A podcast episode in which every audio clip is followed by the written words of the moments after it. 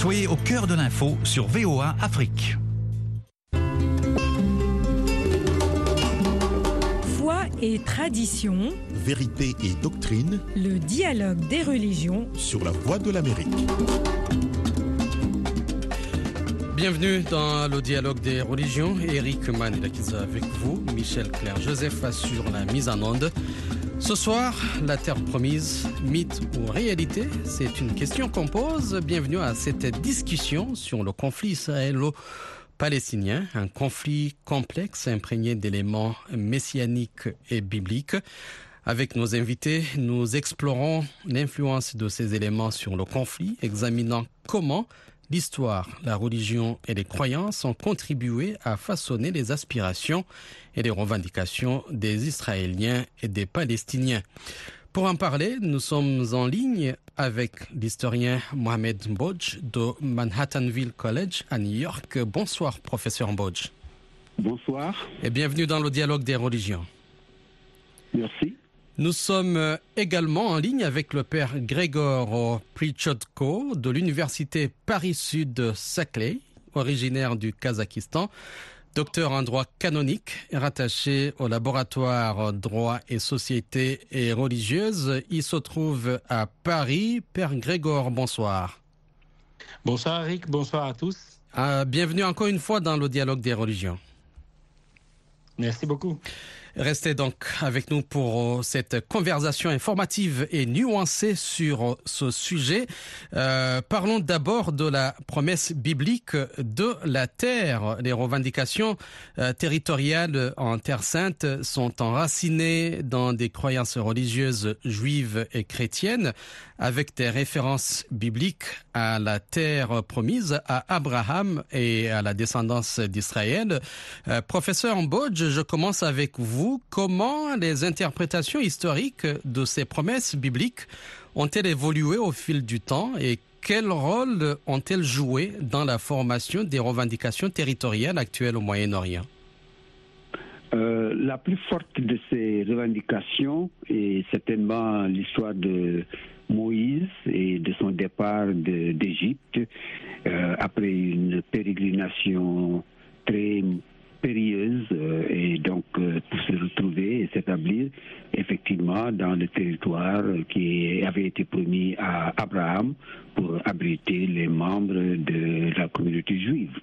Donc de ce point de vue-là, il y a certainement une sorte de droit que les Juifs euh, revendiquent à occuper ce territoire, au moins depuis la période Abraham, euh, euh, depuis Abraham et renforcé par euh, donc euh, euh, l'exode d'Égypte en Israël avec euh, Moïse. Moïse. Et donc tout le reste, ce sont des péripéties et des chapitres qui quelquefois ont vu les Israélites, les Juifs, et même être expulsés de leur territoire euh, par plusieurs euh, occupants, les Babyloniens, quelquefois traduits en esclavage et, exportés ailleurs euh, par l'Empire assyrien, et, etc., et expulsés même par les Romains, les Romains qui à un moment donné ont interdit aux Juifs d'habiter Jérusalem, qui est évidemment le lieu saint même de cette promesse, parce que c'est là où se trouve donc ce qui relie, ce qui lie les Juifs à Dieu, donc On- un peu on- c'est le siège de, leur, de, leur, de leur contrat avec euh, Dieu. Donc, à travers toutes ces pérégrinations, et dont évidemment la dernière euh, grosse euh, et épouvantable mouture, c'est euh, la tentative euh, d'Hitler de, euh, de, de- de décimer les Juifs euh, à défaut de pouvoir les exclure totalement et finalement d'Europe. Euh, Père Grégor, la terre promise. Oui, effectivement, je suis tout à fait d'accord avec le professeur. Dans le monde hébraïque, qui à l'origine nomade, le rapport à la territorialité est- s'est avéré très différent de celui qu'ont eu les peuples d'autres civilisations sédentaires. Car il, s'est inscrit dans la perspective justement de la terre d'Israël, c'est une expression consacrée, ou terre promise. Euh, puisque dans le monde hébraïque, euh, euh, ce rapport un territoire qui marquera son passage de l'état nomade à la sédentarisation Euh, donc euh, cela s'exprimera par le recours à la notion de terre d'Israël. Et cette notion d'origine religieuse est inhérente à l'histoire même du peuple hébreu. Le passage à la sédentarisation se traduira ainsi par le recours à l'expression terre promise. Cette conception biblique euh, de la terre permet de mieux comprendre la relation Dieu, terre, homme et l'établissement dans cette relation des normes qui la régissent, à savoir une législation à la fois sociale et religieuse, ce que nous connaissons dans le livre de Deutéronome, notamment dans, le Lévitique. Dans le livre de la Genèse, Dieu est créateur et maître absolu de la terre. L'homme, créateur de Dieu, entretient un rapport tout à fait spécifique avec la terre, car l'homme, Adam, est tiré, euh, est tiré de cette terre, Adama, et celle-ci est la source de la vie et de la prospérité de l'être humain, justement, euh, dans la conception euh, biblique. Et dans l'histoire du peuple hébreu, Dieu seul est le maître de cette terre, au point que, par exemple, le roi David euh, jugera impossible d'adorer le Dieu d'Israël ailleurs que dans les limites de la terre d'Israël. C'est l'époque de monolatrie, parce qu'on pense que les autres terres sont dominées par d'autres divinités. Et euh, ainsi s'établit un lien très fort Dieu, terre, homme d'où euh, vient toute la législation qui régissait cette relation, étant à la fois de nature sociale et religieuse, ce qui a euh, vraiment imprégné toute l'histoire du peuple juif. Abordons maintenant le sionisme religieux et son influence sur la création euh, d'Israël. On parle ici d'un mouvement juif qui considère la création d'Israël comme un accomplissement de prophéties bibliques et messianiques, ce qui renforce la connexion entre la religion et l'État d'Israël. Professeur Mbodge, quel rôle a-t-il joué dans la formation de la politique et de l'identité d'Israël en tant qu'État-nation en tenant compte des prophéties bibliques et messianiques? Euh, le sionisme a été fondé en réalité par ce qu'on peut appeler des juifs euh, qui n'étaient pas pratiquants euh, d'une manière générale et qui venaient d'Europe et dont le, disons l'enthousiasme ou en tout cas le projet était soutenu par ce qu'on appelle généralement dans l'histoire de l'Europe le mouvement des nationalités.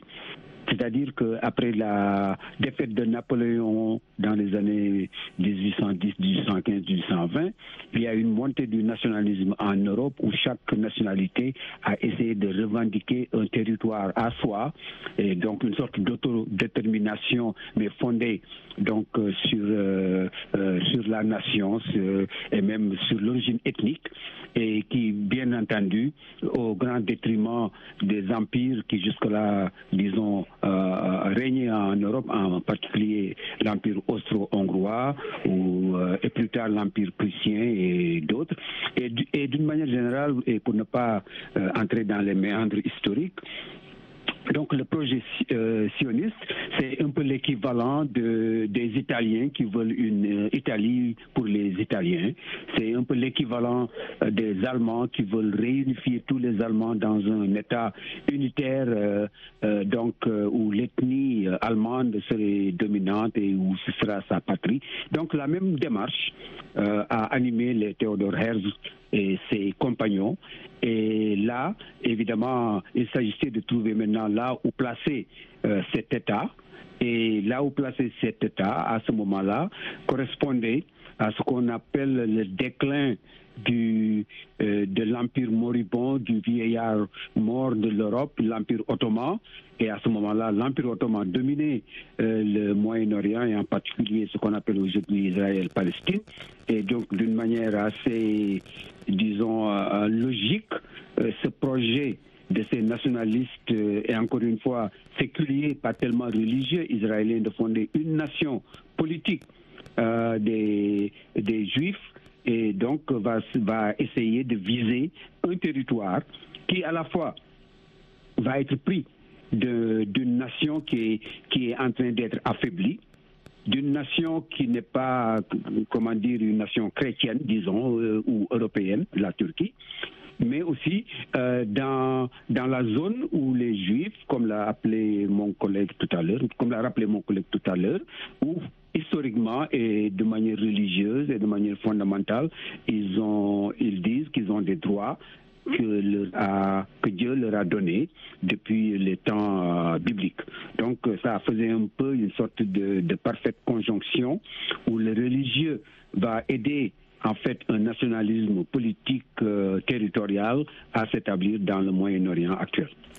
Cette région euh, abrite euh, les lieux saints, donc les sites religieux juifs, chrétiens et musulmans en Terre Sainte, euh, qui ont une signification religieuse profonde et sont souvent au centre de conflits liés à l'accès au contrôle et à la gestion de ces lieux. Père Grégor, comment l'histoire de la coexistence et des conflits entre les différentes communautés religieuses en Terre Sainte ont-elles contribué à façonner les revendications actuelles? Nous savons très bien que euh, la Terre Sainte, les lieux saints, étaient toujours le sujet des conflits. Et j'aime le répéter chaque fois que quand nous euh, disons Jérusalem, Jérusalem, la ville de la paix, finalement était toujours euh, une ville de tension. donc, historiquement parlant, c'est à partir de la domination ottomane et que la question se pose d'une manière vraiment euh, importante pour trouver le mode de coexistence parce que donc les Ottomans permettent l'accès aux lieux saints des chrétiens, donc les juifs qui habitent sur place et puis tous les, musulmans bien évidemment. Par conséquent, il fallait trouver un modus vivendi qui serait exprimé d'une manière telle pour garantir la coexistence paisible de toutes les communautés sans trop créer de problèmes. et nous savons très bien que les communautés ont rivalisé l'une avec l'autre. Je pense notamment, par exemple, aux chrétiens orthodoxes relevant du patriarcat de Constantinople ou euh, euh, euh, à la communauté franciscaine, bien souvent, les communautés essayaient, quelquefois, en essayant de corrompre le pouvoir en place, d'obtenir des firmants, donc des documents officiels de la sublime porte des Ottomans pour pouvoir s'affermir ou s'approprier certains lieux saints. Et cela a engendré des nombreux conflits. Finalement, nous, nous, savons que c'est en 1750 après un grand conflit entre euh, les catholiques euh, et les grecs orthodoxes euh, qui étaient sur place, il y a un, nouvel rapport de force qui était favorable largement aux grecs orthodoxes qui, qui, qui s'est établi. Et donc, on a décidé que ce statut va avoir le lieu, va avoir donc une position de loi euh, qui va régir euh, euh, les communautés existantes, notamment tout ce qui concerne la basilique de la Nativité, la tombe de la Vierge Marie et presque la totalité de la basilique de Saint-Sépulcre. ce modus vivendi, ce statu quo, était confirmé par, la suite, donc par le traité de Paris en 1857, et déclaré inviolable. Je crois qu'actuellement, toutes les communautés sont d'accord que c'est ce statut euh, qu'il faut respecter afin d'éviter les tensions éventuelles dans les lieux saints.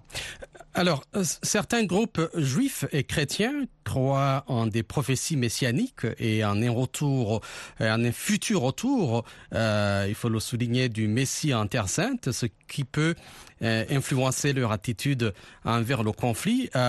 professeur Mbodge, comment l'eschatologie et le messianisme ont-ils évolué parmi les groupes juifs et chrétiens et en quoi ces croyances ont-elles influencé les attitudes et les actions des partisans euh, de ces groupes dans le contexte du conflit israélo-palestinien à travers les siècles oui, il y a certainement une vision messianique, d'ailleurs, qui est, qui, est, qui, est, beaucoup plus importante, bizarrement, du, côté des églises, disons, évangéliques ou des, ou des églises réformées par opposition à l'église catholique, euh, qu'elle soit grecque ou romaine d'ailleurs.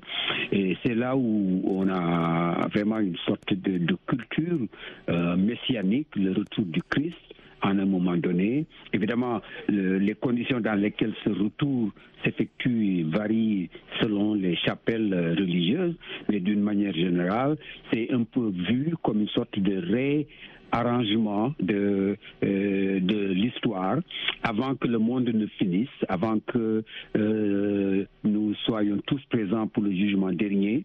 Euh, il faut nécessairement que Jésus réapparaisse sur terre. Certains disent c'est pour finalement de consolider les siens, faire en sorte que, que, tout le monde ait une sorte de dernière chance de se sauver en, en s'alignant derrière lui.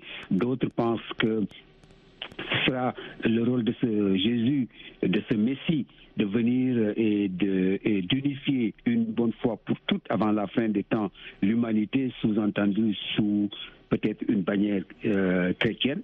Et donc les gens qui qui croient à ces, à ces messages, en même temps d'une manière curieuse, pensent que alors les conflits actuels euh, dans le Moyen-Orient sont une sorte de d'exercice euh, euh, une sorte de marche une sorte de, euh, d'événement avant le grand événement. Et, donc, il encourage en fait cette sorte de, de, cette, hostilité, cette, cette violence même dans le propos et dans l'acte pour précipiter, pour accélérer le moment où Jésus, le Messie, va réapparaître sur terre. Maintenant, du côté juif, euh, il y a bien entendu l'idée que le Messie est encore à venir. C'est pourquoi euh, ils ne reconnaissent pas donc euh, un statut extraordinairement important, disons, à Jésus et à tous les autres prophètes qui sont venus après Jésus, qu'ils soient musulmans ou autres d'ailleurs. Mais d'une certaine façon, il y a une sorte d'attente de ce Messie qui va se manifester certains groupes pensent que ce Messie va se, euh, va se présenter euh, dans la communauté euh, israélite de Jérusalem même, donc dans les lieux saints. Donc il faut faire en sorte que tout soit prêt pour l'accueillir et faire en sorte que sa venue donc corresponde à un moment historique et qui, là aussi, évidemment, euh, va mettre, euh, disons, constituer la fin du temps euh, et peut-être l'avènement du jugement dernier aussitôt après ou même en même ou en même temps. Mais en tout cas, l'idée que il y a bien ce Messie qui reste encore à venir et que ce Messie viendra du peuple israélite, du peuple juif. Et donc, de ce point de vue-là, tout ce qui consolide, consolide le peuple juif consolide son pouvoir sur la région euh, du monde où ce Messie va apparaître leur paraît légitime. Euh, Père Grégor, brièvement sur cette question, le retour du Messie en Terre Sainte, est-ce qu'il ne peut pas euh, venir de n'importe où? Exactement. Dans la plupart des courants juifs, le Messie doit, disons, venir dans les lieux saints. Et c'est, ce sont les courants euh, qui sont plutôt orthodoxes, donc qui sont marqués politiquement par aussi, y compris par, le, sionisme politique, dans le sens que on veut joindre à cette dimension religieuse la dimension politique, notamment par l'engagement dans l'armée, par exemple, qui, est bien souvent prononcé au sein de ces communautés. Euh, pour les chrétiens et pour les musulmans, euh, le Messie, c'est euh, Jésus de Nazareth, n'est-ce pas? Donc, musulmans aussi le considèrent comme, comme Mashiach et donc Issa, et, qui il croit un second avènement de, de Jésus de Nazareth à la fin des temps avec l'imam Mardi. Et pour les chrétiens, cette venue de la transformation universelle de l'univers par, euh, euh, euh, par, l'avènement du Christ sera précédée par la venue des deux témoins, Élie et Enoch. Donc, il y a cette, différence. Il est vrai que dans certaines branches de, judaïsme qui ne sont pas centrées sur la, Terre sainte, sur l'Israël, mais même quelquefois très orthodoxes, il considère plusieurs personnages, comme par exemple les, juifs de Ouman, en Ukraine qui se rassemblent une fois par an pour fêter un rabbi qui est considéré comme Messie, ou par les Juifs Lubavitch qui se rassemblent également à New York pour fêter le, rabbi Schneerson qui pour honorer la le rabbi Schneerson, qui pour eux était considéré aussi comme euh, comme Messie. Mais euh, la plupart, quand même, des communautés juives considèrent que le Messie, c'est euh, vraiment est à venir et à fédérer tous les courants, fédérer sur la base religieuse, sur la base donc ethnique, le peuple juif en, Israël, et puis effectivement opérer cette euh, transformation apocalyptique à la fin des temps avec le jugement dernier. Les textes et prophéties bibliques sont interprétés de manière diverse par différentes communautés religieuses, ce qui peut entraîner des divergences d'opinion sur les revendications territoriales et ces interprétations variées ont contribué à façonner les divergences d'opinion dans le contexte du conflit israélo palestiniens au fil euh, de l'histoire. Euh, professeur Mbodge, euh, il nous reste très peu de temps. La terre promise, mythe ou réalité? Évidemment, c'est un peu difficile à répondre lorsqu'on considère le côté religieux, parce que ça, on ne peut pas, on ne peut pas, comment dire, ranger dans un camp ou dans un autre ce que les gens croient lorsqu'ils y croient, c'est leur croyance, c'est leur religion, et je ne pense pas qu'il soit adéquat quelquefois de, discuter du fondement même de ces, de ces croyances. Mais tant que effectivement la notion de peuple élu choisi de Dieu qui a un contrat spécial euh, et qui attend un Messie qui doit venir euh, dans ces parages, il est évident que euh, c'est du, du béton en, quelque sorte religieux qui sera très difficile d'ébranler en quelque sorte. Euh, et de là, effectivement, euh, on peut, on peut être pessimiste si la solution serait peut-être une sorte de, redistribution des rôles, des tâches et du, et du territoire et de créer des souverainetés et des légitimités parallèles euh, sur ce même territoire qui soient de, à la même hauteur, qui soient de la même valeur. Ça, je pense que ça va être euh, extrêmement difficile euh, à trouver comme équilibre. Ce qui fait d'ailleurs que les, les bouts au feu en Israël actuellement sont plutôt donc ces groupes messianiques euh, euh, ces groupes euh, ultra orthodoxes, très très à la droite du, dans le dans le système politique politico-religieux israélien, et qui pensent qu'en réalité la violence actuelle, le drame actuel, en, en quelque sorte est une sorte de vérification de leurs croyances et un signe avant-coureur de ce qui va se passer après. Père Grégor, il nous reste une minute. la terre promise, mythe ou réalité alors, je, je, suis tout à fait d'accord avec le professeur. Effectivement, il y a des aspirations parallèles en ce qui concerne euh, donc ce lien viscéral, notamment du monde juif, du monde chrétien, du monde musulman avec la Terre sainte. Et euh, il y a juste une citation qui me vient, euh, euh, c'est-à-dire un document qui me vient, qui me passe par la tête, c'est la phrase du pape Jean XXII qui voulait engager une nouvelle croisade et qui écrit au roi de Sardaigne, donc on se trouve au début du XIVe siècle, et qui écrit, bon, bien évidemment, étant conscient de sa position en tant que vicaire du Christ, qu'il faut euh, conquérir euh, ou retirer les lieux saints, qui, euh, la, terre promise qui nous a été promise en la figure d'Abraham, notre père, en s'appuyant sur les mêmes disons, arguments que la communauté juive. C'est heureusement la communauté chrétienne euh, évolue dans ce sens-là. Donc, euh, il n'y a pas de prétention d'acquérir ou de, de, de, cette euh, terre où le Christ a vécu. Mais il est vrai qu'il y a les aspirations parallèles des, deux mondes religieux des, des trois religions, disons, de, euh, euh, concernant cette terre qui devient, euh, qui, qui, est toujours euh, un lieu de tension. Merci. Y compris par les tensions politiques. Merci Père Grégor, merci Professeur Ambodge. Dans notre prochaine édition, nous verrons aussi comment les problèmes liés à l'islam jouent un rôle dans le conflit israélo-palestinien, principalement en raison de la présence de lieux saints islamiques en Palestine en particulier à Jérusalem. Eric Manilakis a été avec vous au micro. Michel Claire Joseph a assuré la mise en onde. Merci également à tous ceux qui ont suivi cette édition de Dialogue des religions. Je vous souhaite une excellente soirée et à la prochaine. Au revoir.